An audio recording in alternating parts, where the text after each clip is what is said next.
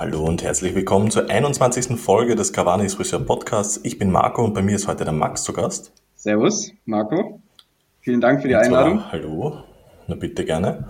Und zwar, wir wollen heute reden über Dortmund, weil wir haben nicht mitbekommen, dass vorige Woche Lucien Favre viel Kritik abbekommen hat.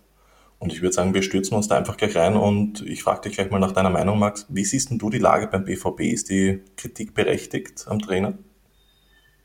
Also ich sag mal, die Kritik ist jetzt nicht neu. Also das hört man eigentlich mittlerweile bei Dortmund leider seit einigen Jahren immer im halbjährlichen Rhythmus. Meistens, wenn sie, wenn sie große Spiele verlieren, gerade gegen Bayern äh, in der Folge, wenn sie dann ähm, auch um die Meisterschaft entweder ja, ja äh, lange Jahre nichts äh, zu melden hatten, beziehungsweise dann knapp gescheitert sind, die, die vergangenen beiden Saisons.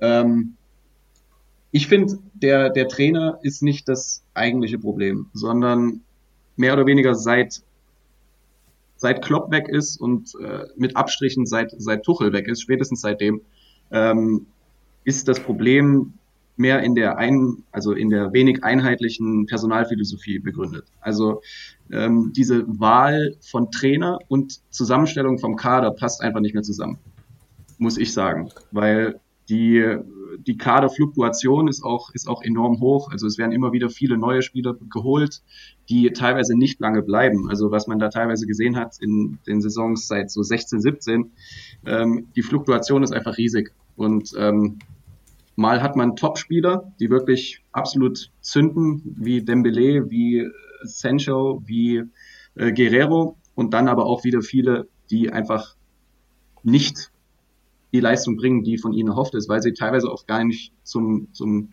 zum Spiel oder zur Philosophie passen äh, vom Trainer. Und ähm, ich glaube, da liegt irgendwo der Fehler begründet. Das heißt, Favre selber ist so ein bisschen das Bauernopfer, auch wenn er vielleicht nicht perfekt ist, aber ähm, ich glaube, das Problem muss man eher mal äh, beim Management sehen.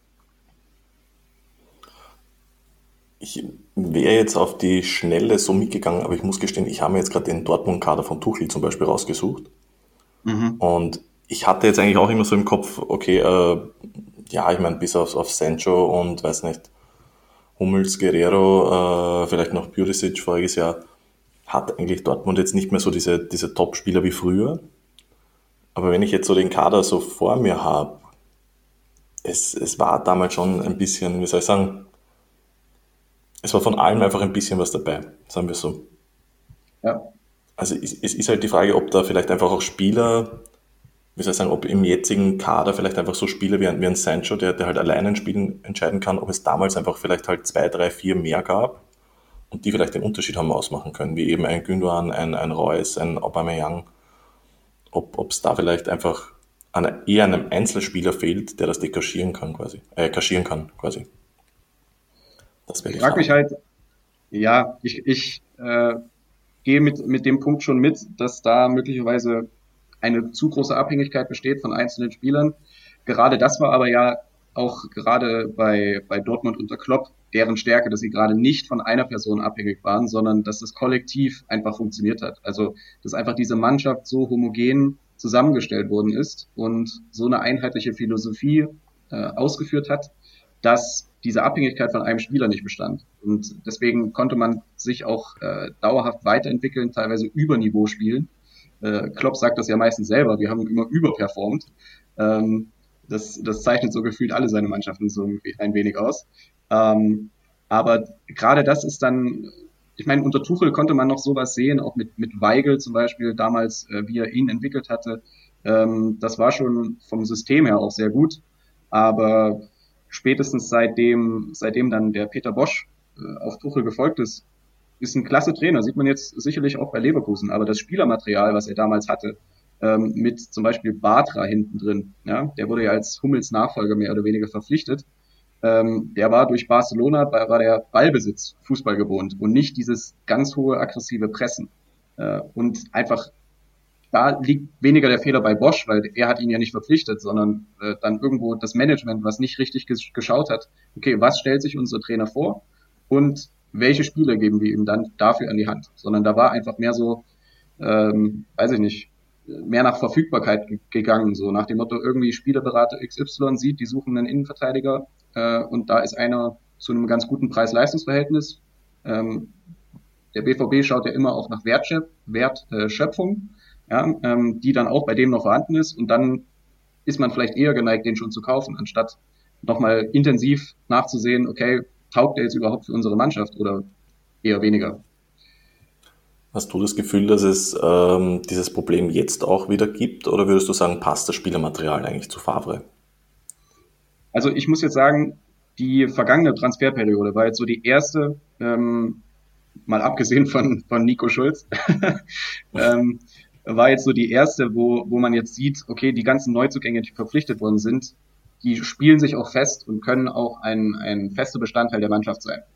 Ja, ähm, das war in Jahren davor äh, gar nicht so ganz gegeben. Also da, keine Ahnung, sind dann, also ich habe mir das mal aufgeschrieben, Saison 16, 17 äh, gab es neun Neuzugänge, davon ist nur Rafael Guerrero übrig, wenn man jetzt noch Götze wegrechnet, der ja nach der Saison geht.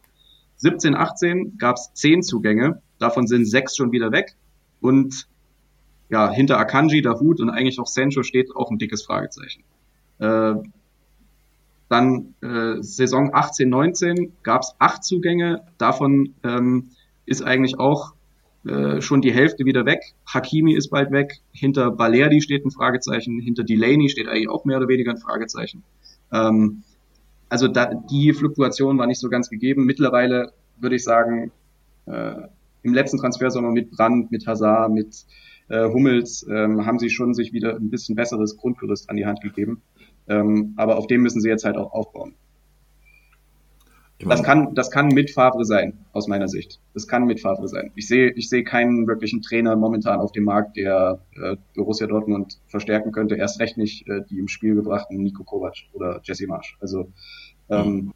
der einzige wäre vielleicht, wäre vielleicht Pochettino, aber ob sie sich an einen nicht deutschsprachigen Trainer rantrauen, weiß ich nicht. Vor allem, ich meine, der ist ja jetzt wirklich ähm, eine, eine ganz, ganz andere Preisklasse wieder. Also ich bin mir sicher, dass er natürlich von, von dem Niveau, das er bei Tottenham hatte, vom, vom preislichen Niveau her, sicher jetzt ein bisschen zurückrudern muss, vor allem nach der, der Corona-bedingten Marktsituation. Aber ich glaube, der wird doch deutlich mehr verdienen als, als ein, ein Favre wahrscheinlich. Ja gut, also glaub, aber reden wir schon die, von, von, einer ganz, ganz anderen Preisklasse, glaube ich. Ja, aber ist halt die Sache, wenn man sich von Favre steigern möchte, muss man eigentlich in diese Preisklasse gehen. Also äh, ganz ehrlich, weil Nico Kovac ist keine Steigerung zu Lucien Favre. Das ist wieder ein komplett anderer Ansatz. Die ganze, ähm, das ganze Kadergrundgerüst, was man sich eigentlich aufgebaut hatte und die, und die Spielphilosophie, äh, die jetzt ja schon in Grundzügen auf jeden Fall vorhanden ist, die wird ja dann schon wieder komplett gewechselt. Also das, das wäre ja, ähm, keine Ahnung, das wäre wäre genau wieder das Problem, was ich schon angesprochen habe. Ähm, und das kann man natürlich machen. Allerdings, dann muss ich auch wirklich wissen, das funktioniert. Und dann gebe ich lieber halt einem Trainer einen richtig guten Vertrag, von dem ich weiß, der kann was entwickeln. Und nicht so ein Boom or Bust, äh, wie es ja. Kovac wäre eigentlich. Ja. Na, das auf jeden Fall. Mir kommt doch vor, als würde Dortmund jetzt ein bisschen, also, wie soll ich sagen, ähm, ich, ich habe ja gerade von, von Transfermarkt diese alle Transfers äh, Seite offen. Ja. Und das sind einfach, finde ich, wahnsinnig viele Namen, wo man sagt, ja, okayer Spieler, aber da, da wusste man quasi, dass man quasi nicht mit, mit den Bayern konkurrieren könnte oder, oder selbst wenn jetzt mal die Bayern eine schlechte Saison hätten, hätte, hätten äh, dass man vielleicht mal da wäre bei einem Ausrutscher. Also ein, ein ja, Marius Wolf, Jeremy Toljan, äh, Sebastian Rode, ja. Das sind alles ganz okaye Spieler oder teilweise auch gute Spieler, die sicher Potenzial haben oder Potenzial hatten. Aber wenn, ich, wenn man sich heute zum Beispiel so ansieht, die Transfers, ähm, ich weiß nicht, ein, ein, ein Hazard, ein Brand, ein, ein Haaland, ein Holland, äh, das ist schon, finde ich, ganz, ganz anderes Material einfach. Und da ist halt dann die Frage erstmal, ob das Budget vorhanden ist für einen, einen äh, Pochettino ja. Andererseits eben, wie du sagst, dann, dann muss man halt äh, die Prioritäten vielleicht anders setzen. Ob ich dann nicht eher quasi ähm, die Schiene fahre, wie sage ich das jetzt, wie, wie beispielsweise Empoli damals unter, unter, unter Sari, wo halt der Kader nicht gepasst hat, aber das war einfach so eine starke Truppe, die einfach taktisch so perfekt eingespielt war, dass sie halt, wie du sagst, wie unter Klopp beispielsweise, die einfach so überperformt, dass es egal ist, dass ich da jetzt nicht in einen der Top 10 Stürmer habe, sondern der ist halt nur in den Top 30, aber in meinem System spielt er wie ein Top 10 Spieler. Das ist halt die Frage.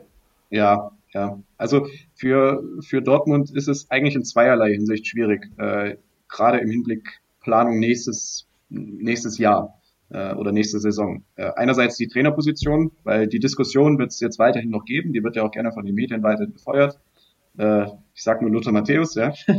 ähm, und äh, ja, da ist halt die Frage, haben Sie, trauen Sie sich finanziell zu, sich wirklich sehr zu strecken und möglicherweise dann so jemanden wie Pochettino an, an den heranzutreten? Äh, wenn, ich meine, wenn da überhaupt auch von dessen Seite Bereitschaft besteht, äh, muss man natürlich auch erstmal schauen und abwarten. Aber um ihn war es jetzt ja relativ ruhig. Ähm, so Newcastle, da gab es ja mal so ein bisschen äh, die Gerüchte, aber solange da die Übernahme nicht irgendwie bewilligt wird, sehe ich da auch keine, keine Schritte, die eingeleitet werden. Und ja, andererseits, ähm, generell, wie, wie will man den Kader jetzt verstärken? Also ich, ich sehe, die, die finanziellen Möglichkeiten sind ja angeblich nicht ganz vorhanden, wenn man nicht, wenn man keine Einnahmen verzeichnet. So, ähm, dann ist die Frage Sancho, bleibt er äh, oder verkauft man ihn? Ähm, und weil er wäre der Einzige, der tatsächlich was einspielen könnte, ähm, aber wahrscheinlich auch deutlich weniger als noch vor der Corona-Krise. Und ähm, ja, äh, aus meiner Sicht, wenn, wenn sich das, wenn man den Kader so zusammenhalten kann, wie er ist, mal abgesehen von Hakimi, dann würde ich einfach mit Kontinu Kontinuität weitermachen. Also würde ich auch mit Favre weitergehen, ähm, weil äh, wenn man wenn man sich eben finanziell nicht strecken will, auf der Trainerposition und auch auf dem Transfermarkt, ähm, würde ich sagen, ist die beste und sicherste Variante so Kontinuität.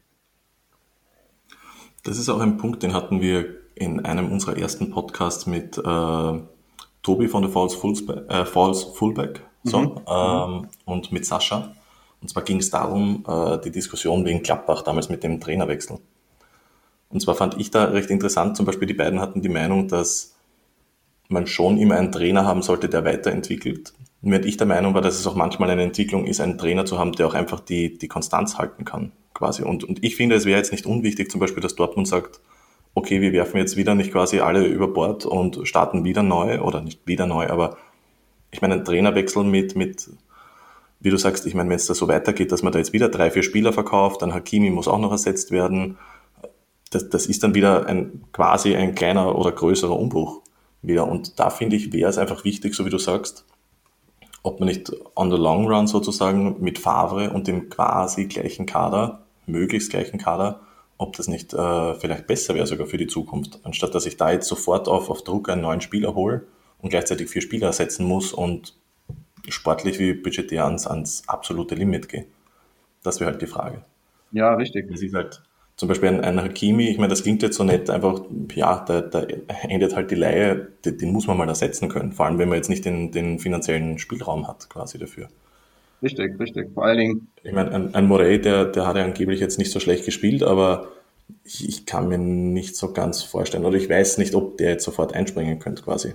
Ja, glaube ich jetzt auch kaum, äh, dass sie, dass sie es dabei belassen würden. Ähm, ja, Favre im Prinzip, er hat ja der Kader, so wie er jetzt zusammengestellt ist, im Winter kam ja auch Chan und, und, und Haaland dazu, ähm, der ja auch ein ganz anderer Spielertyp wieder ist als, als Alcácer, der, der davor da war, beziehungsweise als dann, äh, der war ja auch länger verletzt, als dann Reus eigentlich mehr oder weniger immer den Mittelstürmer geben musste oder, oder Hazard. Ja, ähm, er hat ja noch die ganze, äh, gar nicht so eine ganze Saison Zeit gehabt, eigentlich mit dem Spielermaterial, was er jetzt hat, was aufzubauen. Äh, es gab ja auch im November oder so war das, glaube ich, äh, diesen Systemwechsel auf das 3-4-3, was er jetzt bisher weitergespielt hat. Ähm, und auch damit, ich meine, eine richtige Bewertung kann man, kann man noch nicht geben. Er hat jetzt, ähm, ja, nach der Winterpause hat der BVB auch hervorragend performt. Ich glaube, die haben neun von zehn Spielen haben sie gewonnen. Und ähm, ja, gegen Bayern jetzt halt äh, 1 zu 0 verloren.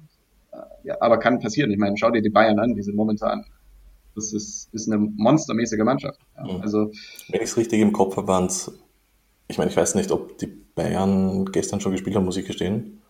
Wahrscheinlich ja, gewonnen, gestern, ja. Also ja. klar gegen Leverkusen, natürlich. Das heißt, die Bayern haben 20 der letzten 19 Spiele gewonnen und einmal ein Unentschieden gegen, ich glaube, was Leipzig, glaube ich, was. Ich meine, das ist unvorstellbar. das ist ja. wirklich eine, eine abartige. So in Bayern kommen wir, glaube ich, auch noch, ne? Später.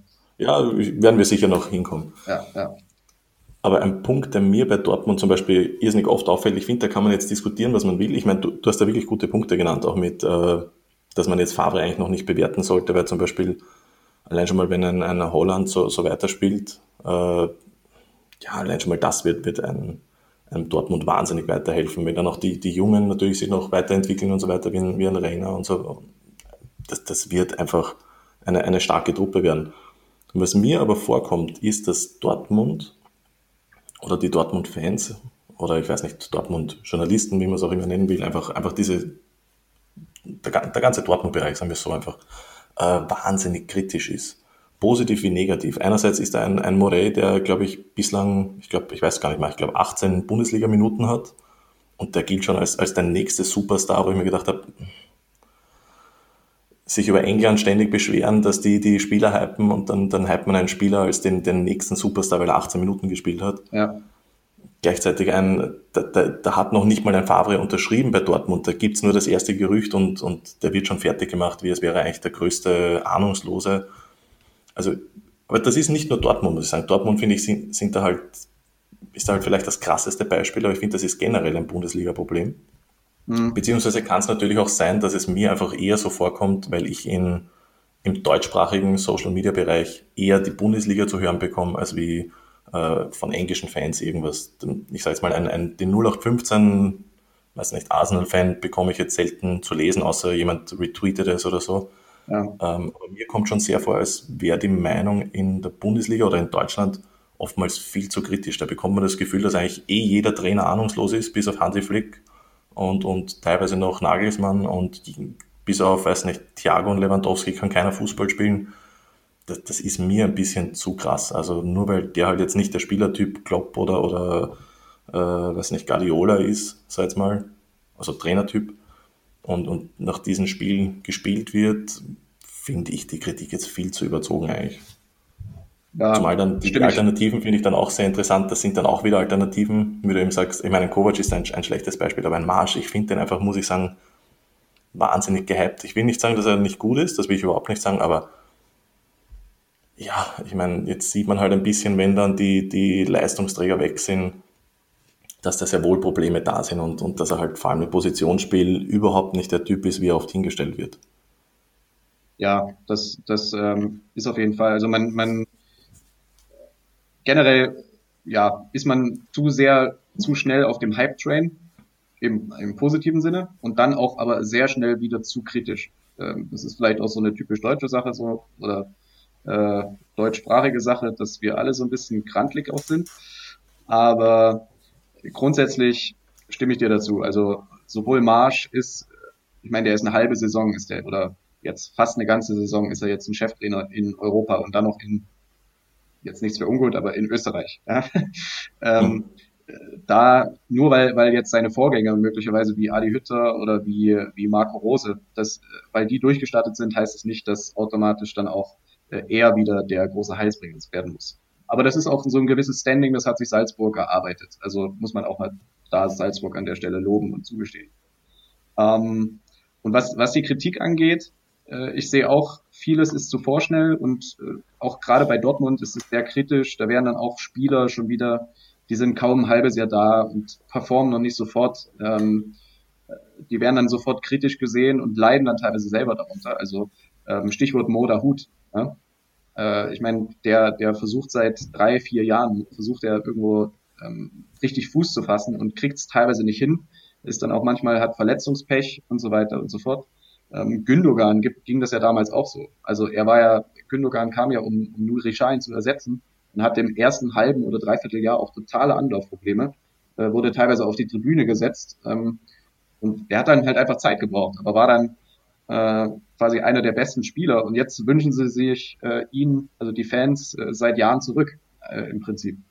Und ähm, das ist halt schon so ein unruhiges Umfeld, würde ich sagen. Was allerdings, und das, das ist jetzt wieder so ein bisschen meine Kritik äh, an, am Management des BVB oder an der Philosophie, äh, was von denen in den letzten Jahren halt auch irgendwo so unterstützt worden ist. Weil es so viele Neuzugänge gab, die plötzlich ein Jahr oder anderthalb Jahre später schon wieder weg gewesen sind.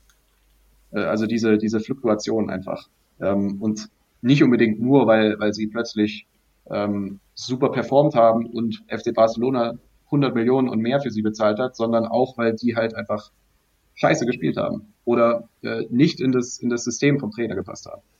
Und ähm, ich meine, das, ich, ich, ich bin da ganz deiner Meinung, ich, ich verstehe absolut, was du meinst. Ja. Ich glaube, da treffen halt auch ähm, zwei sehr krasse Welten aufeinander. Ich meine, ich, ich muss gestehen, ich, ich, beziehungsweise ich schätze mal, keiner wird natürlich wissen, wie es bei Dortmund finanziell wirklich richtig aussieht. Also, wie ist da wirklich, äh, nicht jetzt, okay, das Transferbudget schaut so und so aus, sondern wie es da wirklich die, die, die echten Bilanzen aussehen. Ja. Ähm, es ist halt die Frage, ob man da nicht vielleicht ein bisschen, wie soll ich sagen, ich meine, da hat man in dem einen Moment, kauft man einen Dembele um, ich glaube, was waren es, 20 oder ich glaube 30 Millionen, glaube ich, waren es mit Boni und wie du sagst, dann verkauft man den um 100 Millionen an den FC Barcelona und denkt sich, ah, das könnten wir nochmal so machen.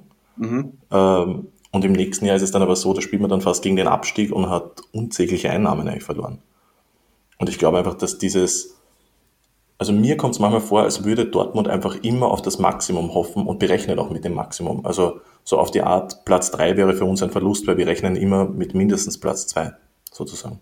Mhm. Und das gleiche halt bei den Transfers, die holen einen Spieler in der Hoffnung, dass der alles unter, unter Null, wenn der ein, ein, weiß nicht, wenn man den um 5 Millionen holt und man verkauft den um 4,8, dann ist das ein gravierender Verlust, auch wenn es nur 200.000 sind, weil man hat eigentlich damit kalkuliert, dass der vielleicht 10 Millionen bringt oder so. So kommt es mir immer ein bisschen vor. Deshalb ja. eben vielleicht eben diese, diese Hoffnung, man holt einen Merino billig und denkt sich, ah, nächstes Jahr bringt er uns 30 Millionen und dann passiert das nicht. Und dann wird man so nervös, dass man sagt, okay, wir verkaufen den jetzt, dann haben wir zumindest keinen Verlust gemacht oder keinen großen Verlust gemacht. Ja. So kommt es mir halt immer so vor, als würde man einfach wirklich aus Hektik ein bisschen herausarbeiten äh, und das ist als ein bisschen sehr nervös, würde ich jetzt mal sagen. Kommt, ist zumindest mein Eindruck. Mm, mm. Ja, manchmal, manchmal bekommt man schon diesen, dieses Gefühl, dass einfach der, ähm, der sportliche Erfolg ein bisschen für das wirtschaftliche Wachstum geopfert wird.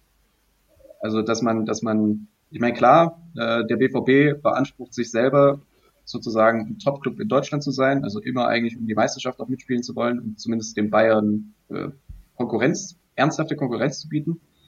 Ähm, auch international will man eigentlich immer so Champions League Viertelfinale vielleicht äh, mindestens einziehen.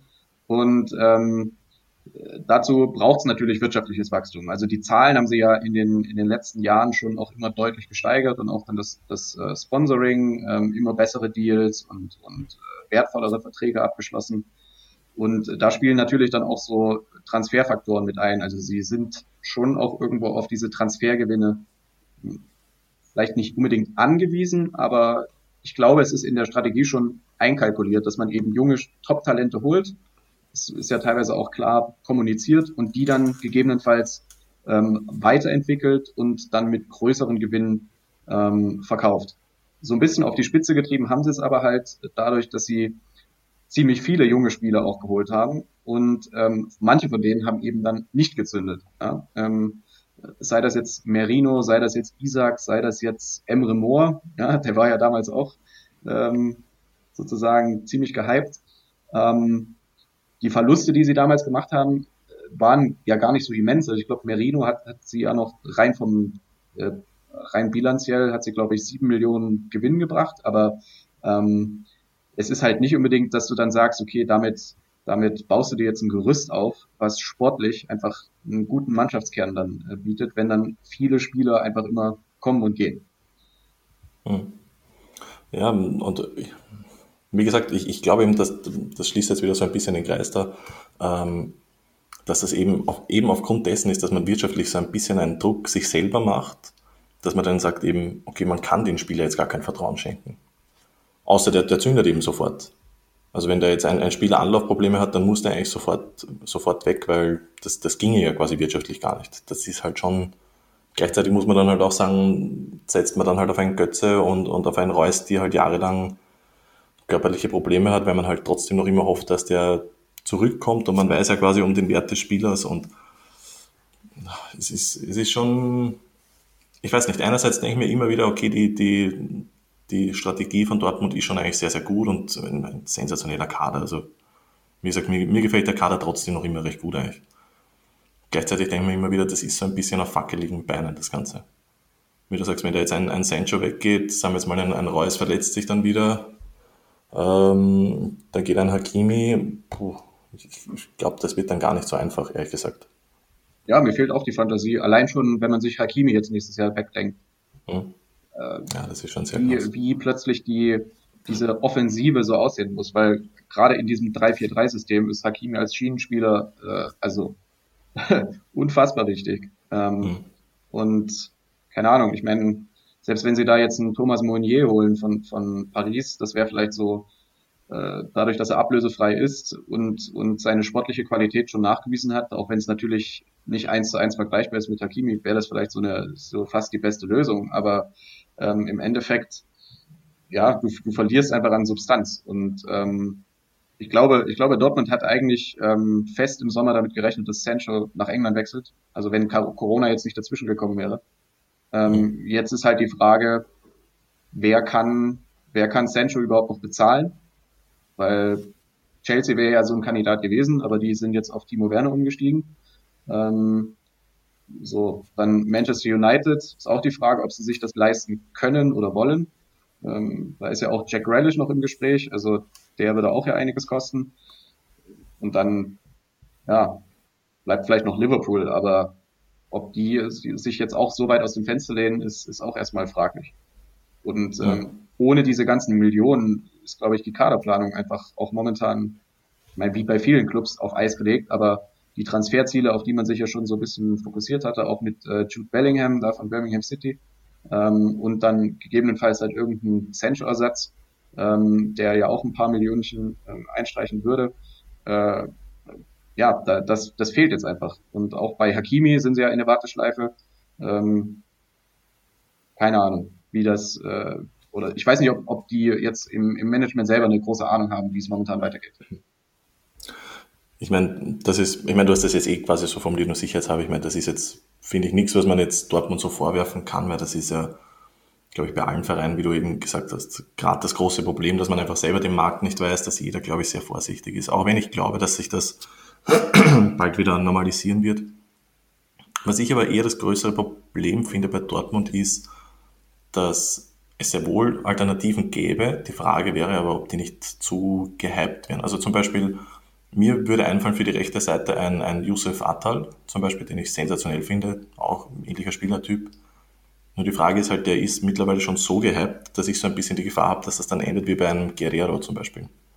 Der war nämlich auch, bevor er zu Dortmund kam, ein bisschen schon gehypt. Der galt irgendwie so als der, der nächste coole Wingback eigentlich. Und ich weiß nicht, Guerrero, ich, ich finde zwei Fälle bei Dortmund wahnsinnig lustig. Guerrero und Witzel ist das, äh, sind das. Guerrero hat nämlich die komplett konträre Entwicklung eigentlich zu Witzel. Und zwar Guerrero kam als der, der super Einkauf und taktisch super gemacht und passt perfekt und hat dann aber wahnsinnig enttäuscht und jetzt nach den letzten Spieler, äh, Spielen galt, galt er eigentlich wieder als der quasi eh der, war eh der beste Linksaußen, schon eh, schon immer quasi. Während ein Witzel am Anfang noch belächelt wurde, weil der kann ja nichts, der kommt aus, aus der quasi stinklangweiligen russischen Liga von Zenit St. Petersburg, verdient wahrscheinlich viel zu viel. China war und der. Und schlägt aber. Glaube ich, gell? Oder China, genau, China war er. Also äh, St. Petersburg also, davor und dann, dann ja nochmal mehr auf die Spitze getrieben, ja. Genau, und, und quasi kommt das aus der, aus der Liga, wo man eh schon nicht mehr äh, wirklich spielen muss, sondern da steht man nur noch und verdient nur noch. Und dann kommt er daher und, und überzeugt plötzlich mit Leistungen, während es ja zuletzt wieder, glaube ich, ein bisschen bergab ging. Finde ich einfach sehr konträr und, und eigentlich unterhaltsam, also unterhaltsam, eigentlich ist es traurig, finde ich, für die Spieler. Und deshalb habe ich so ein bisschen die Angst, dass selbst wenn Dortmund einen guten Ersatz finden könnte, dass dann quasi die Stimmung im Verein oder rund um den Verein quasi den Spieler äh, ein paar Jahre kosten könnte zum Beispiel.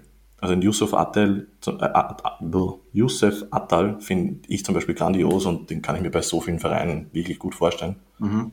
Und wäre halt da jetzt eine Option oder wäre eine Position womöglich bald offen. Ähm, ist halt die Frage, ob das, ob das ein, ein Umfeld ist, das er sich quasi antun will. Also antun will, das klingt jetzt so krass, als wäre es jetzt so tragisch, aber ich glaube schon, dass da viel Stimmungsmache dabei ist, negative Stimmungsmache bei Dortmund, die ich eigentlich ein bisschen schade finde. Ich glaube, dass vielleicht manche Spieler da ein bisschen besser performen könnten. Ja, ich glaube, mh, hm, ich meine, Dortmund hat sich ja schon den Ruf erarbeitet, ähm, Top-Talente zu entwickeln. Ja, oder Talente zu entwickeln. Allerdings mittlerweile sind es ja solche Top-Talente, dass die, äh, ich meine, die, die würden sich bei jedem Club durchsetzen.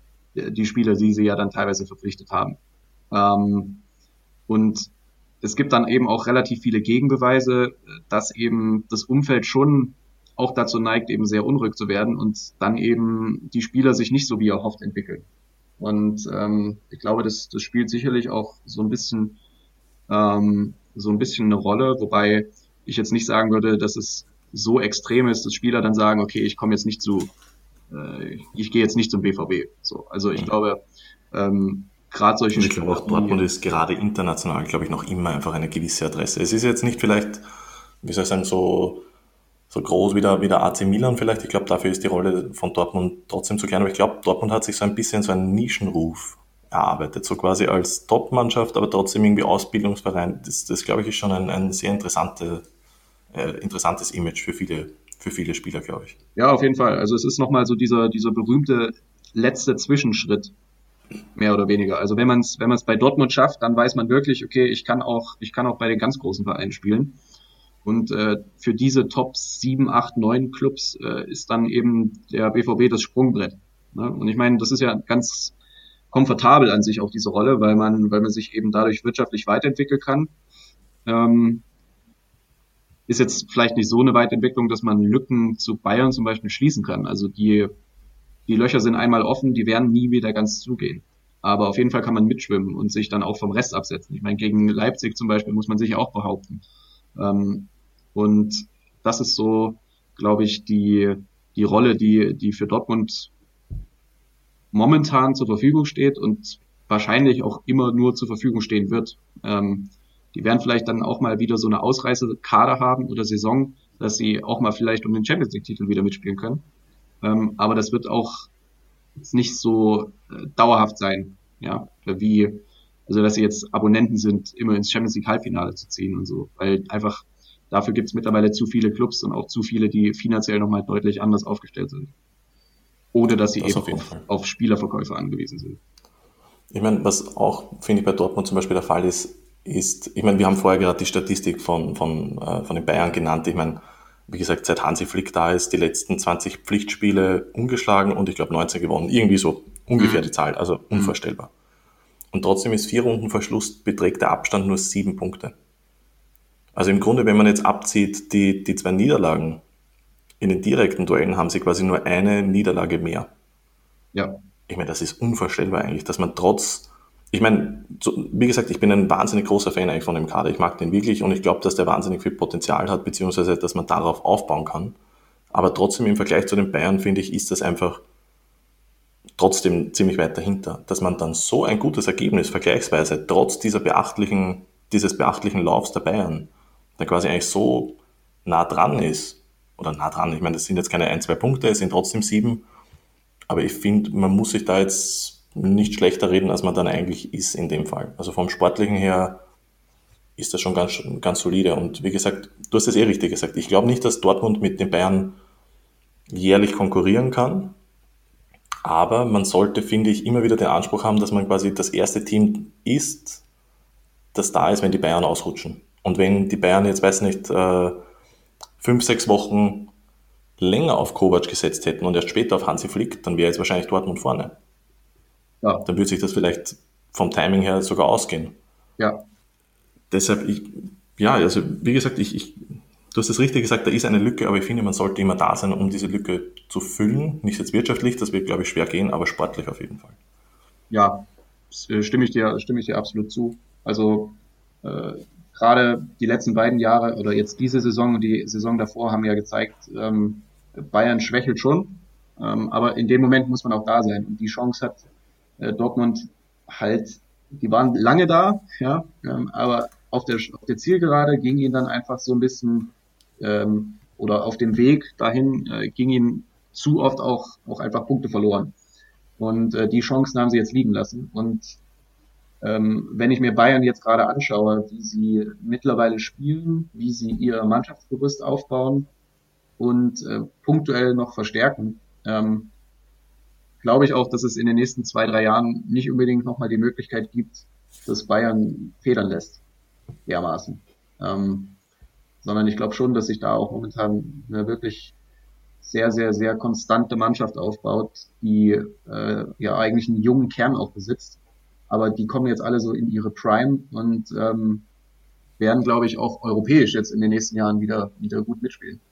Ähm, was man ja eigentlich, und das ist so ein bisschen das Witzige, auch das Gegenstück zum BVB, ähm, Bayern wurde die, die letzten Jahre ja immer dafür ähm, kritisiert, zu wenig Kontinuität zu, äh, zu viel Kontinuität zu haben, zu wenig sich zu verstärken und äh, zu lange auf altbewährte Kräfte zu setzen und sonstiges. Aber gerade das zahlt sich jetzt gerade wieder aus.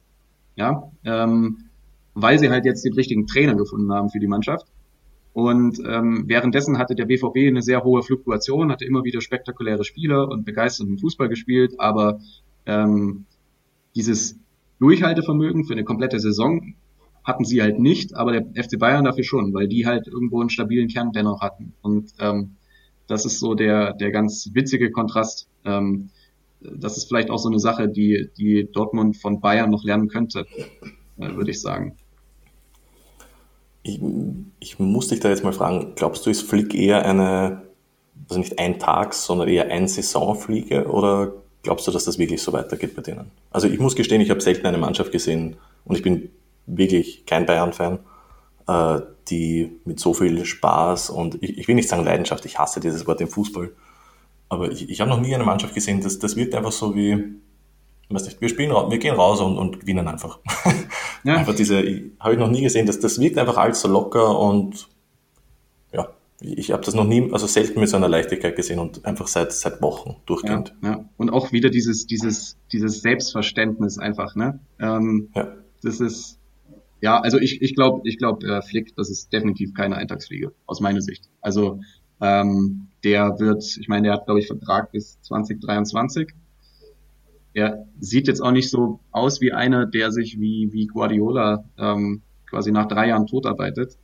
Äh, und ich glaube schon, dass Flick äh, längere Zeit bei Bayern bleiben wird und kann, weil er hat jetzt so dieses Grundgerüst der Mannschaft tatsächlich da dass man jetzt nicht die Frage stellen muss, okay, wie werden jetzt Robben, Ribery ersetzt und sonstiges. Also er ist jetzt zu einem günstigen Zeitpunkt mehr oder weniger der Trainer geworden.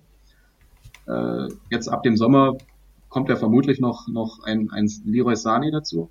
Ähm, und ich glaube, der hat jetzt wirklich die Möglichkeit, da zwei, drei Jahre lang mindestens richtig gut, ähm, richtig gut den, die Mannschaft zu formen und, und noch weiter einzuspielen. Und ähm, ja, äh, ich, ich glaube, er ist so, er ist so diese, dieser Typ Heinkes, so dieser Trainertyp Heinkes, den die Bayern ja lange eigentlich noch, obwohl sie Guardiola hatten, vermisst haben. Ja, ich meine, Guardiola war, war ein super Coach und, und ähm, auch sehr, sehr, sehr erfolgreich. Teilweise wird er aus meiner Sicht zu sehr dafür kritisiert, dass er dreimal im Champions League Halbfinale rausgeflogen ist. Ähm, aber er hat nie diese, diese, diese Sympathie bekommen wie, wie sie einen Heinkes hatte. Und er hat auch, ähm, ja, vielleicht diese, diese Mir San Mir Philosophie nie ganz 100 Prozent so äh, vielleicht in den Verein mitgetragen, ähm, weil er eben keine Vorgeschichte im Verein hatte. Bei Flick ist das anders. Ähm, das merkt man irgendwie auch. Ähm, und da passt es auch einfach charakterlich und, und auch offensichtlich ja ähm, taktisch. Ja. Ähm, ich meine, die Ideen, die er so eingebracht hat, auch Davis zum Beispiel auf links zu ziehen als Verteidiger. Ich meine, das ist äh, also diese Saison von Davis als Linksverteidiger ist so das Absurdeste, was ich, was ich seit seit langem gesehen habe. Ähm, und ich glaube, ich glaube einfach, dass es ähm, ein absoluter Glücksgriff äh, ist und das wird auch die nächsten Jahre noch viel Spaß bereiten, auch wenn man vielleicht nicht so zu den Bayern hält, aber auch als, also dass man es auf jeden Fall sehr, sehr respektieren muss und eigentlich auch genießen kann, wenn man es sich anschaut. Was ich glaube, was auch ein, ein äh, ich weiß gar nicht, wie ich das beschreiben soll, ein Glücksfall für die Bayern ist, oder nicht Glücksfall, sondern was, was die Bayern, glaube ich, auch so wahnsinnig stark machen wird, oder eigentlich stark schon macht eigentlich, ist, du hast das gerade gut gesagt, dieses, ich, ich finde dieser, dieser Spruch mir ist an mir, das wird einfach schon so einfach weil es ein, ein PR-Spruch mittlerweile wahnsinniger ist. Äh, was mir aber auffällt, was zum Beispiel auch Liverpool verdammt stark macht, ist einfach, du denkst jetzt nicht wie bei, zum Beispiel, wenn ich jetzt an Dortmund denke, denke ich an Sancho. Wenn genau. ich jetzt aber an Liverpool denke, denke ich an Liverpool.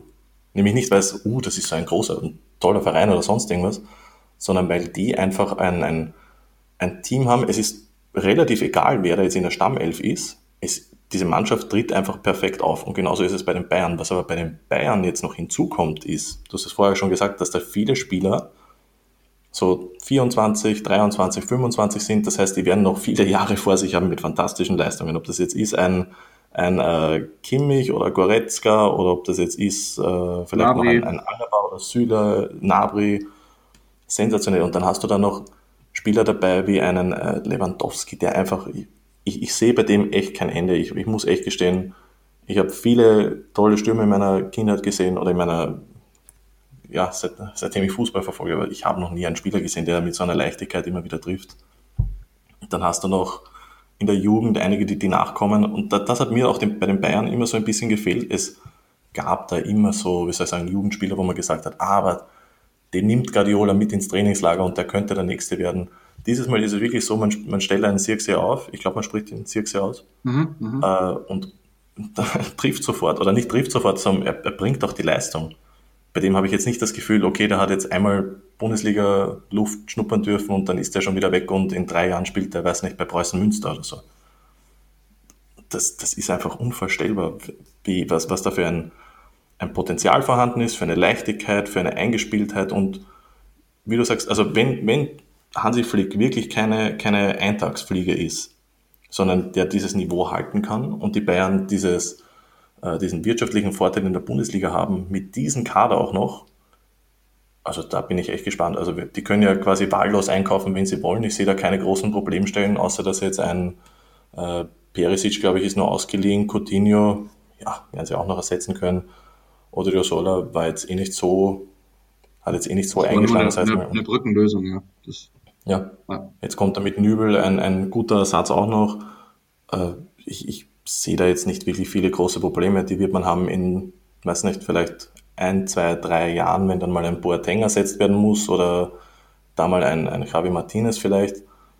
Aber wie man sieht, also es wurde ja von vielen eigentlich so prognostiziert, okay, Robben Ribery, wenn die weg sind, wird alles einbrechen. Mhm. Kurzfristig ja, aber es hat einfach bisher alles geklappt. Und wie du sagst, wenn man dann auch noch so Spieler holt wie ein, ein, ein Davies, der, ich meine, kennst du das, wenn, wenn man etwas weiß, aber man realisiert es immer wieder mal und es ist einfach so schockierend. Ich meine, Davis wurde im November 19.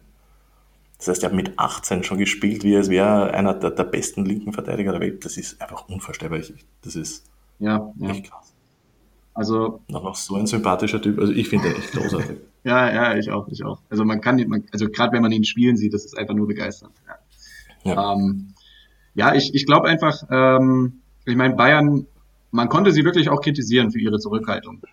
Ne? Ähm, und dass man, dass man sie jetzt so loben muss, hat sicherlich auch was mit Glück zu tun.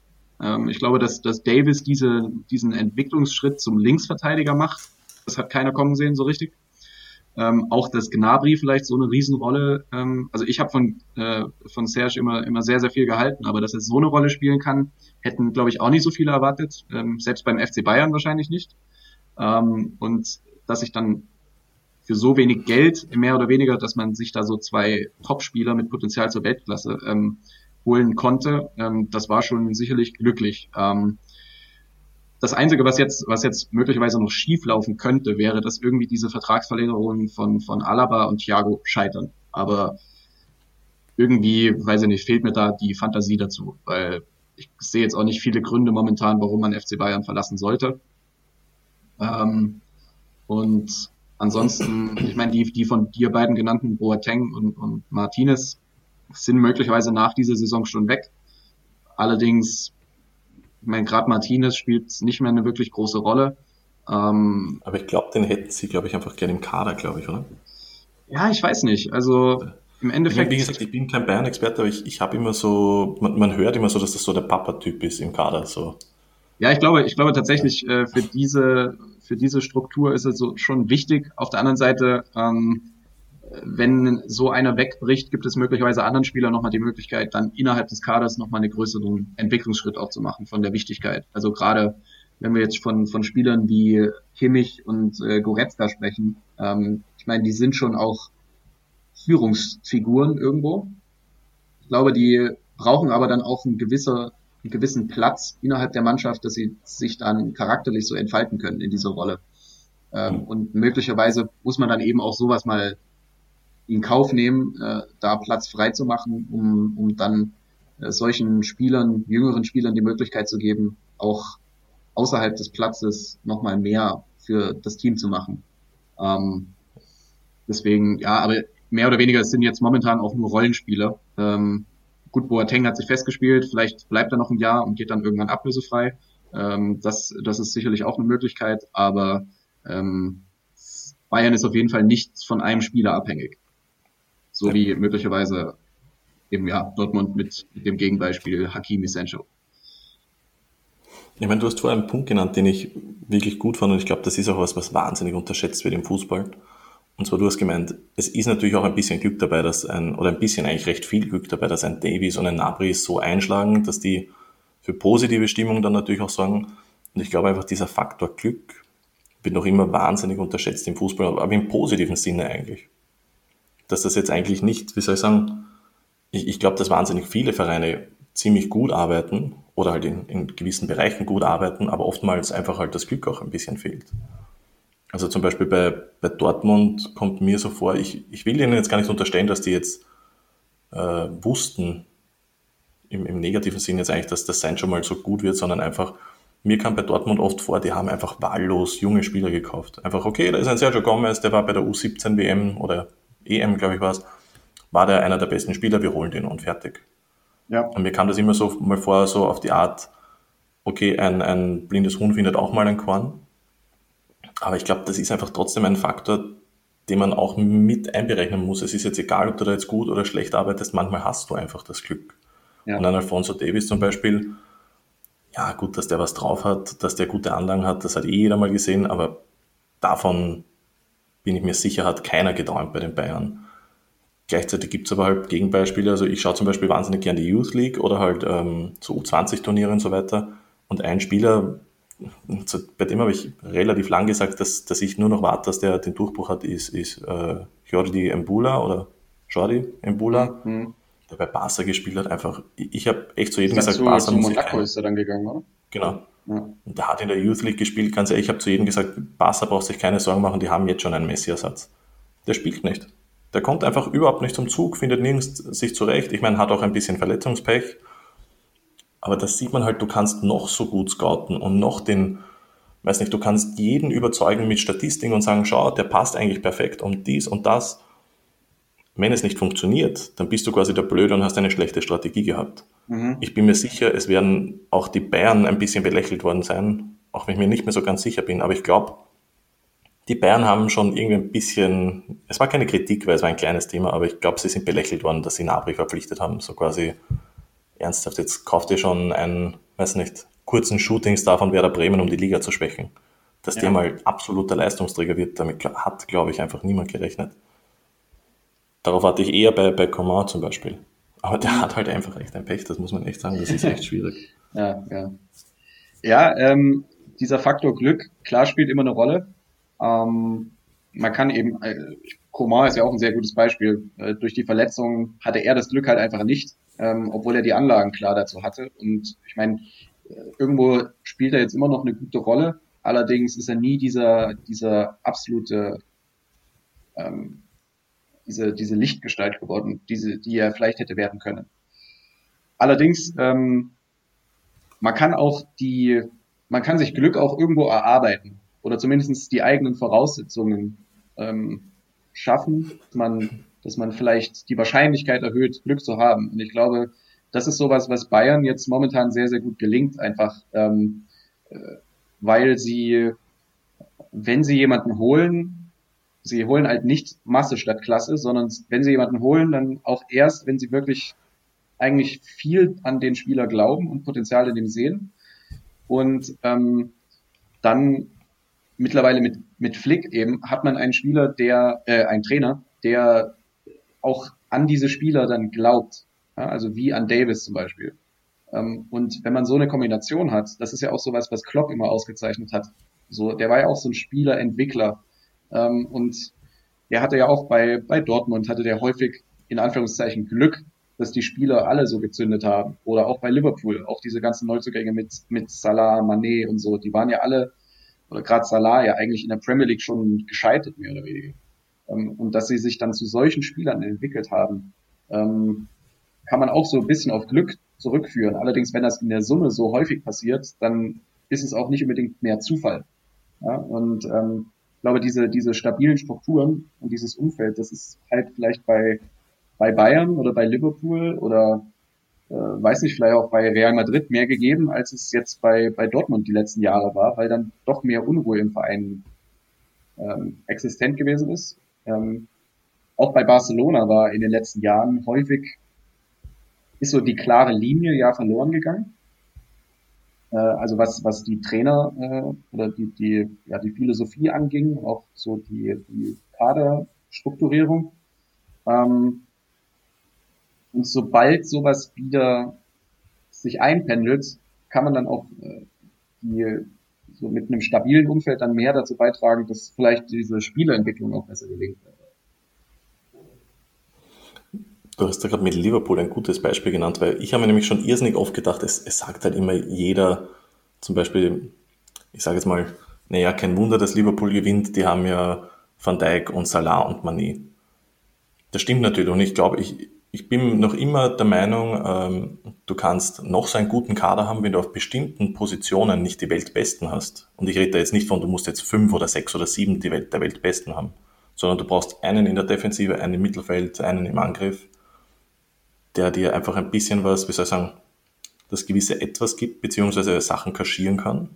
Und was mir aber bei Liverpool sehr wohl auffällt, ist einfach, das ist, finde ich, die beste, das klingt jetzt schon fast eigentlich beleidigend, die beste B-Mannschaft der Welt. Es ist egal, welchen Spieler ich da nehme und, und selbst wenn sie jetzt die beste Leistung bringen, ein Joe Gomez würde ich nie zu den Besten zählen, ein, ein äh, Joel Matip, der, finde ich, sich wahnsinnig weiterentwickelt hat, würde ich auch nie zu den Besten zählen. Ein ähm, weiß nicht, ein Weinaldum, der auch, finde ich, vor ein, zwei Jahren unter Klopp für mich einen der größten Sprünge überhaupt gemacht hat. Ja. Äh, ein Oxlade Chamberlain, ein Milner, man kann es ja weiterführen, wie man will, auch ein Manet vor ein paar Jahren, ein Minamino jetzt, ein Shakiri. Das sind eigentlich alle Spieler, die bin ich mir sicher, die würden teilweise sogar bei Wolverhampton äh, wenn sie einen starken Konkurrenten haben, vielleicht nicht mal spielen, wer weiß. Also ich glaube, ein, ein Joe Gomez hätte sich wahrscheinlich woanders nicht durchgesetzt, vor allem nach so vielen Verletzungen. Mhm. Auch ein Matip, der wäre wahrscheinlich, ich weiß nicht, so ein klassischer Fall, wechselt zu Leicester City, scheitert dort, dann im dritten Jahr gelingt irgendwann mal so der Anlauf. Und dort sind die aber alle Leistungsträger und spielen aber wirklich, wirklich gut. Also ich würde das jetzt gar nicht eben auf einem Salar aufhängen oder allein auf einem Salar aufhängen, der halt eine super Saison hat oder ein Manet, wo man aber auch wusste, was man da bekommt. Also ich habe da mal einen guten Artikel gelesen von Statsbomb, wo die genau wussten, dass der einfach so gut ist. Ich glaube, der war bei was Fiorentina oder die Roma, glaube ich. Ich bin mir nicht sicher. Irgendwann hat Liverpool angefangen zu scouten und ich glaube, das war bei der Fiorentina bereits. Mhm. Wo, sie, wo sie gesagt haben, die, diese Statistiken waren einfach nicht normal. Und bei Liverpool kommt aber eben noch hinzu, dass da viele Spieler sind, die unfassbar overperformen. Und ich meine das aber wirklich im positiven Sinne. Ich meine das jetzt nicht, wie es viele als Kritik nehmen, sondern wie du eben sagst, man kann overperformen über eine gewisse Zeit. Wenn ich das über, aber über zwei, drei Jahre schaffe, dann muss ich irgendwas anders machen als die anderen. Dann muss ich irgendwas besser machen. Ja. Und selbst, ich, ich kann es nicht sagen, vielleicht ist das ein psychologischer Faktor, vielleicht hat der Klopp, äh, weiß nicht, Klopp eine gewisse Ausstrahlung und die arbeiten mit, mit äh, Mentalcoaches zusammen, die einfach Unfassbares leisten. Aber ich, ich kann es echt nicht sagen. Aber wie gesagt, ich glaube, es macht sicher schon einen Unterschied, ob ich jetzt, äh, wie soll ich sagen, habe Fans im Rücken habe, die mir jetzt, so wie unter Hansi Flick jetzt, eigentlich überhaupt keinen Stress machen, die mich sogar loben, oder ob ich bei, wie bei Dortmund trotz teilweise guter Leistungen eigentlich immer wieder eine draufkriege, zum Beispiel. Also ja. Arsenal, ich, ich will zum Beispiel nicht bei Arsenal sein, weil es ist egal, was du bei Arsenal machst, du bist immer der Idiot. Kommt mir ja, vor. Ja, ja. Exakt. Also ich glaube, man, ich meine, man, man kennt es ja aus seinem eigenen Leben. Wenn man jetzt im Alltag unterwegs ist und man hat fünf Themen neben, also so neben dem Hauptsächlichen, was man eigentlich machen will, äh, die einen ablenken. Dann ist man nicht so fokussiert, äh, auch nicht so ausgeglichen und kann nicht so in Ruhe an seinen Sachen arbeiten. Wenn aber ansonsten alles rundherum perfekt läuft, ja, oder ruhig ist und positive Grundstimmung und Grundatmosphäre, dann, ähm, dann durchgeht man seinen Alltag wesentlich fokussierter, entspannter, mit viel mehr Spaß. Und ähm, ich glaube, äh, in einem Fußballverein ist es dasselbe. Wenn, wenn der ganze, das ganze drumherum einfach so ausgerichtet ist, dass, dass da alle an einem Strang ziehen, äh, dass da eine positive Grundstimmung herrscht. Ähm, das kann, braucht vielleicht nicht mal unbedingt Mentalcoaches. Ich meine, die wird es sicherlich auch geben, aber ähm, wenn man, wenn man sozusagen dieses Umfeld und diese Atmosphäre schafft, braucht man Mentalcoaches meistens gar nicht so richtig. Weil dann sind, dann ist sowieso alles im Lot, ja. Ähm, und ich glaube ja, diese, diese Stabilität, äh, und das merkt man jetzt vielleicht auch gerade erst in, in Zeiten von, von Corona, wenn diese Unsicherheit generell äh, größer ist, äh, wie es weitergeht.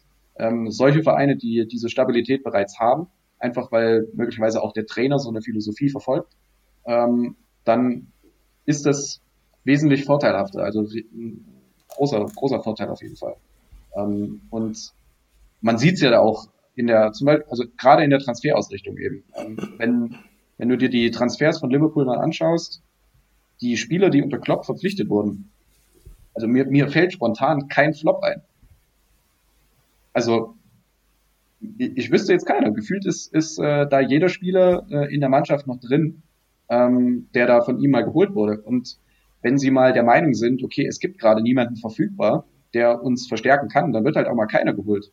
Also wenn du ja. letzten, letzten Sommer anschaust, im Prinzip haben sie ja keinen Neuzugang gehabt, mehr oder weniger. Ähm, Beziehungsweise die Spieler, die geholt wurden, bei denen es eh relativ klar war, dass man da quasi irgendwann mal nachschauen wird. Also der einzige, der mir zum Beispiel gerade einfällt, wäre Karius oder, oder Klavan, aber da war für mich eigentlich immer klar, okay, das ist eigentlich nur so eine Übergangslösung. So so dann, ja, ja. Genau. Aber auch, äh, ich, Aber wie, du, wie du sagst, alle Spieler, die, die mehr geholt wurden, mir, fällt da jetzt auch keiner ein, muss ich ja, gestehen. Ja. Auch Ragnar Klavan hatte, hatte, glaube ich, wenn man sich die, die Statistiken mal anschaut, hatte wirklich, der war der Stammspieler teilweise. Ja, also ja er, war, er war auch wirklich solide. Also ist, ja, ja, ja. Und, und da meine ich eben, das, das ist halt, ähm, wie soll ich sagen, ich, ich will jetzt, wie gesagt, das, das soll jetzt nicht, ich, ich will ja gar nicht die Fans gegeneinander ausspielen, zum, zum eigentlich das gar nicht, sondern einfach, es, mir kommt halt vor, bei, bei manchen Spielern vergessen die Leute einfach, es ist auch okay, dass der jetzt nicht ein Weltklasse-Spieler ist, im Sinne von, weiß nicht, dass der jetzt begeistert oder sonst irgendwas. Der ist ein grundsolider Spieler und der hat seine Aufgaben erfüllt und das hat gereicht und das, das brauchst du oft sogar einfach. Auf jeden Fall. Auf jeden du brauchst Fall. jetzt keinen Zauberer oder Tänzer oder sonst irgendwas. Und, und ich glaube einfach allein schon mal, dass der halt äh, aus Estland kam und, und einfach, ja, halt jetzt nicht aussah wie halt der Top-Verteidiger, sag jetzt mal, hat halt vielleicht gereicht, dass der jetzt nicht die Kritik bekam und der, wie du sagst, war Stammspieler, hat seine Aufgaben erfüllt und fertig. Ja. Aber ich glaube einfach, äh, vielen Vereinen fehlt dieses, dieses Selbstverständnis und dieser Mut, auch mal keinen zu holen. Also mhm. keine neue Spieler zu holen oder das Gesicht der Mannschaft nicht zu verändern, wenn sie es nicht unbedingt brauchen. Ähm, ich meine, man, man muss natürlich auch sagen, ähm, viele Vereine sind vielleicht nicht in der luxuriösen Situation, dass sie auch nicht so viele Spieler abgeben. Manche müssen ja einfach nur abgeben. Ähm, das sei vielleicht auch noch angemerkt. Aber ähm, es ist ja häufig der Drang, dann sich bestenfalls auf allen Positionen zu, zu, zu stärken und eben auch diese Spieler, die vielleicht nicht überperformt haben, sondern einfach nur solide Rollenspieler waren, auch die zu ersetzen, mehr oder weniger. Und sowas kann dann eben, äh, wie du auch schon sagtest, äh, möglicherweise nach hinten losgehen, weil das gar nicht benötigt wird, eigentlich. Ähm, aber ja, das ist, das ist möglicherweise so der Unterschied, den man da ausmachen kann zwischen äh, Mannschaften, die tatsächlich langfristig auch immer sehr stabil und erfolgreich sind und äh, denjenigen, die dann immer so auf und ab pendeln und ähm, äh, wie Dortmund, wo man gefühlt jedes halbe Jahr eigentlich wieder eine neue Trainerdiskussion führt äh, in letzter Zeit. Wobei bei Dortmund ist es ja auch Jammern auf hohem Niveau. Ne? Also ist jetzt kein Vergleich ja. zu, keine Ahnung, Schalke Eh, absolut, ja. Ich meine, ich, ich glaube, was auch vergessen wird, ist, wie gesagt, das, das greift alles so schön irgendwie ineinander, eben so, so Glück und Transfers und, und Planung und so weiter, ähm, dass heutzutage einfach das Niveau überall so hoch, äh, hoch ist, dass da einfach kleinste Faktoren, glaube ich, schon unterscheiden. Also ähm, ich, ich vergleiche das immer wieder, weil es halt, das finde ich ist halt die Sportart, wo man es am krassesten sieht. Äh, zum Beispiel Formel 1, du fährst eine Stunde im Kreis 20 Fahrzeuge und am Ende gibt es oft einen Unterschied von wenigen Millisekunden beim, beim Qualifying zum Beispiel. Mhm. Und so ähnlich ist es halt beim Fußball. Da sieht man es halt nicht so gravierend, weil da halt nur, weiß nicht, die haben vielleicht zum zehnten Mal 1 zu 0 gewonnen, aber es hat immer nur ein kleines, winziges Stück gefehlt oder wie auch immer. Und genauso ist das ja auch bei Transfers und bei der Einstellung. Daher glaube ich sehr wohl, dass du kannst zwei gleich starke Teams haben oder zwei gleich gute Teams. Und wenn das eine Team jetzt, wie soll ich sagen, immer sich ein bisschen schlechter redet und so weiter und das eine Team tritt auf eben wie ein, sagen wir jetzt eben zum Beispiel die Bayern, da glaube ich schon, dass diese Einstellung dieses eine kleine Quäntchen Glück in diesen 90 Minuten bringen könnte, dass man gewinnt. Heißt jetzt nicht, dass man jetzt nur deswegen gewinnt. Aber ich glaube schon, dass einfach auf diesem hohen Niveau macht einfach jede kleinste Kleinigkeit wahrscheinlich was aus. Ja. Ob das jetzt geht in Richtung Ernährung oder ob das jetzt geht in Regeneration oder wie auch immer. Ich glaube einfach, dass die Dichte und, und einfach die Konkurrenz immer, immer besser wird. Auch wenn es jetzt vielleicht jetzt nicht so aussieht, weil die Bayern schon wieder Meister werden und weiß nicht, ähm, der Vorsprung auf den, weiß nicht, fünften beträgt schon wieder 15 Punkte und so weiter und so fort. Aber ich glaube einfach, dass man da ein bisschen unterschätzt, dass jeder besser arbeitet, dass die Spieler immer besser werden und ja, ich, ich, ich glaube, da entscheidet echt mittlerweile jede kleinste Kleinigkeit. Und in anderen Sportarten, wo es eins gegen eins ist, Tennis und so weiter, wird es ja noch krasser. Ja, auf jeden Fall. Also man merkt, man merkt schon Unterschiede äh, in den Vereinen. Stimmt da jetzt gerade alles? Also dass alles irgendwie in eine Richtung also alle in dieselbe Richtung wollen. Ja? Ähm, und auch die ganzen Nebenschauplätze, ob da die richtigen Leute auch sitzen, das hängt halt auch so ein bisschen vom Zufall dran ab. Ähm, und dann kann da auch alles wirklich steil nach oben gehen. Dann ist der, Erfolg da, da spielt die Mannschaft geil und dann ist alles äh, super. Aber wenn das eben nicht so ist, dann kann es eben auch mal sein, dass es nicht so in diese Richtung geht, dass dann einfach dieses Quäntchen fehlt. Ähm, und dann ja, weiß ich nicht, äh, trauert man dann dieser Chance im Nachhinein vielleicht manchmal noch hinterher, wenn man, wenn man dann sieht, okay, da Spieler XY spielt dann plötzlich bei einem anderen Verein ganz, ganz anders, viel, viel besser. Ähm, und äh, man fragt sich dann, okay, warum hat denn der jetzt bei diesem Club nicht funktioniert? Also mir fällt da immer, das allerbeste Beispiel ist Chelsea. Ähm, damals, ich weiß nicht, welche Saison das war, 2014 könnte das gewesen sein. Ähm, ich meine, die, die Front 4 bestand da aus Lukaku, Hazard, De Bruyne und Salah. eigentlich schon krass. Ja, also eigentlich, wenn, wenn damals alles gepasst hätte, und das war ja unter, unter Mourinho, meine ich. Ne? Also wenn, wenn man damals nicht so ein, ja, ich meine, man, man muss ja schon sagen, eigentlich destruktiven Trainer hatte, ähm, äh, wie, wie Mourinho, sondern jemanden wie Klopp zum Beispiel. Ja? Ähm, dann, dann wäre Chelsea heutzutage wahrscheinlich, oder keine Ahnung, heute vielleicht nicht mehr, aber wäre da in den Jahren darauf äh, beste Mannschaft Englands gewesen. Hm. Ne? Ähm, aber damals hat es halt nicht so ganz funktioniert, vom Umfeld her auch. Ähm, und da haben so ein paar Prozent gefehlt und, und dann kann sich das in eine ganz andere Richtung entwickeln plötzlich. Das ist aber was, finde ich, das hatte ich heute erst bei meinem Lieblingsverein. Und zwar ist das Interessante, äh, Austria Wien die holen immer wieder Spieler, wo man sagt, oder haben in den letzten Jahren immer wieder Spieler geholt, wo man sagt, ja, das war eine gute Verpflichtung und weiß nicht, äh, angehender Nationalspieler oder war schon bereits im Kader und Leistungsträger bei, bei einem Konkurrenten und so weiter und dann holt man den und der schafft einfach nichts mehr. Aber wirklich nichts mehr. Und ja. ich finde, es ist okay, wenn sowas passiert ein, zwei, drei Mal, weil sowas, es, es sind einfach trotzdem immer Menschen, es sind keine Maschinen. Aber wie du sagst, wenn das systematisch passiert, wenn das, wenn ich 20 Spieler hole und 19 floppen, dann muss ich irgendwann mal mich als Verein hinterfragen. Nur ich bin da jetzt schon, also ich will nicht sagen, ich bin dran, das klingt jetzt blöd, aber ich, ich habe schon mir so oft den Kopf zerbrochen und ich wüsste einfach nicht, woran es da scheitern kann. An, es, es kann nicht immer nur an der sportlichen Integration liegen. Vielleicht, ich habe mir gedacht, dass es oft auch einfach an der, an der menschlichen Integration irgendwie fehlt, dass man sagt, weiß nicht, vielleicht holt man die Spieler und dann sagt man einfach so, du bist jetzt hier und viel Spaß. Und man, weiß nicht, nimmt den Spieler jetzt quasi, ging jetzt komisch, nie an der Hand und, und hilft dem, weiß nicht, äh, Freundschaften zu schließen oder ob, weiß nicht, sich einzuleben oder sonst irgendwas. Ich finde es halt einfach lustig, dass es immer wieder, auch, auch zum Beispiel bei Schalke, ich finde Schalke ist auch so ein Beispiel, oder HSV, du, du kannst die alte Kader anschauen und dir denken, wieso sind die damals abgestiegen? Oder keine Ahnung, obwohl sie wirklich teilweise gute Spieler hatten. Und Chelsea ist da halt das perfekte Beispiel dafür. Ich meine, mit dem Unterschied, dass Chelsea halt so viel Geld hat, dass sie Flops quasi einfach austauschen können. Also im Gegensatz zu Dortmund, die dürfen hektisch sein, weil die haben einfach das Geld dazu. Ja. Aber ich, ich frage mich das schon irrsinnig oft, wie, wie manchmal, wie das sein kann, dass ich Spieler hole. Also ich, ich für mich noch immer das krasseste Beispiel, die Austria hat mal einen Spieler geholt, äh, ein, ich glaube aus der U19 aus Ghana, Mohamed Kadiri, und wie ich den spielen gesehen habe, gegen, das war, ich meine, gegen, gegen Milan war das noch zudem, aber ich habe noch nie einen Spieler gesehen, der so unfähig war, der nicht mal einen Ball annehmen konnte, der nicht mal in den Zweikampf gehen konnte. Unfassbar unfähig. Also wirklich, selbst gegen Abstiegsvereine in Österreich. Mhm. Ein Jahr später wieder verliehen in die Ukraine, wird Young Player of the Year und wechselt zu Dynamo Kiew.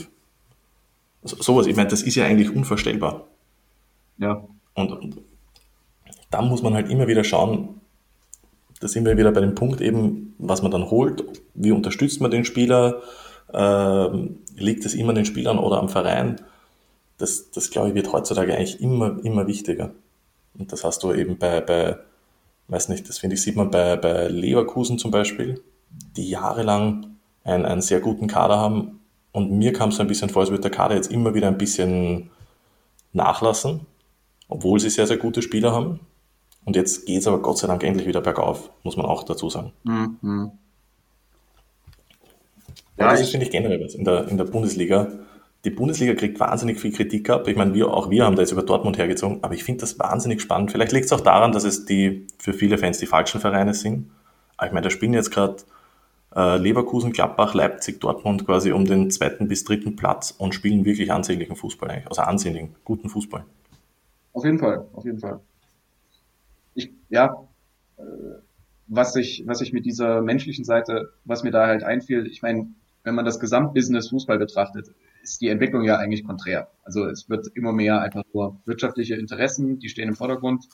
Ähm, und auf den Spieler wird nicht mehr so geachtet. Ähm, das wird ja auch von, viel von Fans dann kritisiert einfach, dass es nur noch so ein Kuhhandel ist. Ähm, auf der anderen Seite, klar, es ist auf jeden Fall ein Business. Ähm, viele Vereine oder manche Vereine vergessen da aber vielleicht auch einfach die Spieler mitzunehmen. Also diese äh, auch wieder dieser atmosphärische Aspekt, ähm, dass halt die menschliche Seite zu wenig beachtet wird, ähm, macht sich natürlich auf die sportlichen Leistungen, äh, macht sich da bemerkbar. Also wenn man sich nicht wohlfühlt, kann man, kann man nicht gut Fußball spielen, kann man nicht mit, mit äh, Druck gut umgehen. Ja? Es macht sich, glaube ich, da in dieser Sportart oder generell in Sportarten halt einfach extrem bemerkbar. Ähm, vielleicht anders als bei uns, wenn wir einfach nur im Büro sitzen. Ähm, wenn da eine scheiß Atmosphäre herrscht, ist man halt so ein bisschen frustriert. Ähm, dass man jetzt viel, viel schlechter arbeitet, ist jetzt vielleicht nicht unbedingt der Fall, aber auf jeden Fall mit weniger Spaß, mit weniger, vielleicht auch äh, ja, mit weniger Ehrgeiz. Ne? Also man macht vielleicht schon ein bisschen weniger, aber die Produktivität sinkt jetzt nicht ins Unermessliche, wie jetzt bei diesem Beispiel von diesem äh, Spieler, den du äh, von Austria Wien genannt hast. Ne? Ähm, und wenn man, wenn man halt diese, diese menschliche Seite auch trotzdem noch weiter irgendwo so sieht und den Spielern den Raum auch gibt, sich einfach persönlich zu entfalten, ich glaube, das macht sich halt auch irgendwie, und das ist das Schöne, bei sportlichen Leistungen bemerkbar. Und das sieht man ja auch jetzt ähm, an Clubs wie, wie Leverkusen und, ähm, äh, und, und Gladbach zum Beispiel, ähm, dass die, wie du meintest, trotz dieser eigentlich ja, schwierigen Kaderzusammenstellung Jahr für Jahr trotzdem immer noch gut mithalten können. Ähm, und auch jetzt, äh, ich meine, sie sind ja eigentlich auch an, an Dortmund dran ähm, und, und an, an Leipzig auch, äh, obwohl sie möglicherweise weniger sportliche Möglichkeiten haben. Aber dort machen die, es macht einfach Spaß, denen zuzusehen. Und man sieht auch, dass die Spieler selber Spaß haben. Ich glaube, das ist mhm. halt einfach auch so der Lohn einer guten Arbeit drumherum. Ähm, den vielleicht andere dann nicht so haben, wie bei Schalke beispielsweise, die auch die Anlagen hätten, ähnlich zu performen wie Leverkusen und, und äh, Gladbach. Allerdings, man sieht jetzt nicht unbedingt immer, dass sie so viel Spaß haben bei, beim, beim Fußballspielen. Ähm, und da liegt dann auch so der kleine feine Unterschied dann wieder. Ich meine, ich finde, das ist generell es, ein, ein, recht interessantes Thema. Da müsste man eigentlich schon fast wieder einen eigenen Podcast drüber machen. Ja, gefühlt geht es eigentlich ähm, nur um das Thema jetzt heute in dem Podcast, ne? eh, es, es, man dreht sich so ein bisschen, es kommt immer ein bisschen was Neues dazu. Aber es ist zum Beispiel, einerseits verstehe ich zum Beispiel, dass man ähm, Spieler vernachlässigt, also vernachlässigt klingt jetzt so hart. Ich verstehe es aus der Sicht eines Vereins, gleichzeitig denke ich mir, das würde doch nie ein Mensch machen, egal wie viel Geld du hast, außer du hast jetzt, weiß nicht, 10 Milliarden oder so. Du würdest doch niemals ein Haus kaufen und dann irgendwann einmal sagst du, so nach drei Monaten, wow, ist schon ganz schön dreckig hier und würdest das aber nicht putzen, sondern du denkst einfach, okay, ich kaufe einfach ein neues. Das würdest du nie machen, das würde kein Mensch der Welt machen. Oh doch, ich glaube, das machen ziemlich viele Menschen. Das ist also die. Glaubst du schon, ne? Ja. Das so, dass man erst nicht ein, ein, Auto kauft und dann irgendwann denkt man sich, nachdem man es nicht gewaschen hat, ich kauf ein neues. Wie gesagt, das ist ja die Grundidee des Kapitalismus. Ja, stimmt auch wieder. Wahrscheinlich im kleinen Rahmen. So auf die Art, okay, mein Handy ja. ist langsam, ich brauche ein neues. Ja, ja stimmt auch wieder. Ja. Ich meine, da ist halt auch der Unterschied, mein Handy wird wahrscheinlich nicht mehr besser.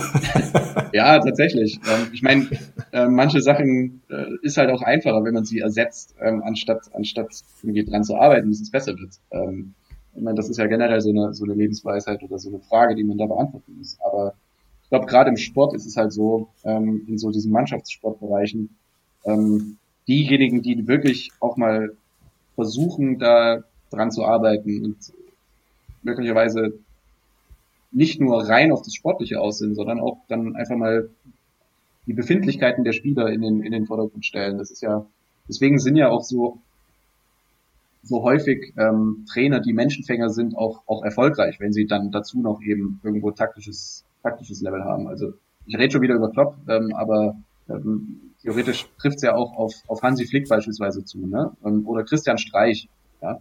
Ähm, und die, die haben, die haben Erfolg. Die haben, die haben Erfolg und das wird, das wird einfach belohnt, mehr oder weniger. Und ähm, ich glaube, ähm, ja, ich weiß nicht, ob, ob manche Vereine es einfach sich nicht irgendwie trauen, das zuzulassen, oder ob es dafür auch immer nur spezielle Charaktertypen in den leitenden Positionen braucht, um, um sowas zu ermöglichen. Aber insgesamt, ähm, glaube ich, würde das sehr, sehr vielen Vereinen gut tun, äh, wenn sie einfach ähm, da Personen hätten in den leitenden Funktionen, die diese Aspekte einfach mehr beachten. Und ja, das, das, trifft, das trifft in, auf alle Bereiche des Lebens zu. Also, ich meine, auch, auch ein, ein, ein Unternehmen funktioniert besser, äh, wenn, äh, wenn die Leitungspositionen auch irgendwo auf die Angestellten, die in dem Unternehmen arbeiten, achten. Also auch das trägt nachweislich auch, also quasi aus der äh, aus psychologischer Sicht dazu bei, dass da effektiver gearbeitet wird und alles. Und ähm, das ist ja ist schon Erfolgsgeheimnis, obwohl es gar nicht mehr so geheim ist. Vor allem nach dem Podcast hoffentlich. Nach dem Podcast, ja, ja. Ich verbreite meine Botschaft, ja. Ich glaube, das ist ein schönes Ende für, den, für die 21. Folge. Ich glaube ja, wir sind schon bei, äh, ja, bei Überlänge angekommen. Ja. Dann bedanke ich mich bei dir fürs Dasein. Ja, nichts zu danken. Hat Spaß gemacht. Und ich hoffe mal wieder so ein interessantes Gespräch. Ich hoffe, dass die Folge gefallen hat. Vergesst nicht zu subscriben bei was weiß ich, äh, Spotify und Apple Podcasts und was auch immer für Podcatcher gibt. Unterstützt uns bei Patreon und wir haben auch ein PayPal-Konto, wo ihr uns gerne auf ein Bier einladen könnt oder auf was auch immer. Und ich wünsche euch noch einen schönen Tag. Gleichfalls schönes, Ciao, schönes Wochenende noch. Ciao. Genau, schönes Wochenende.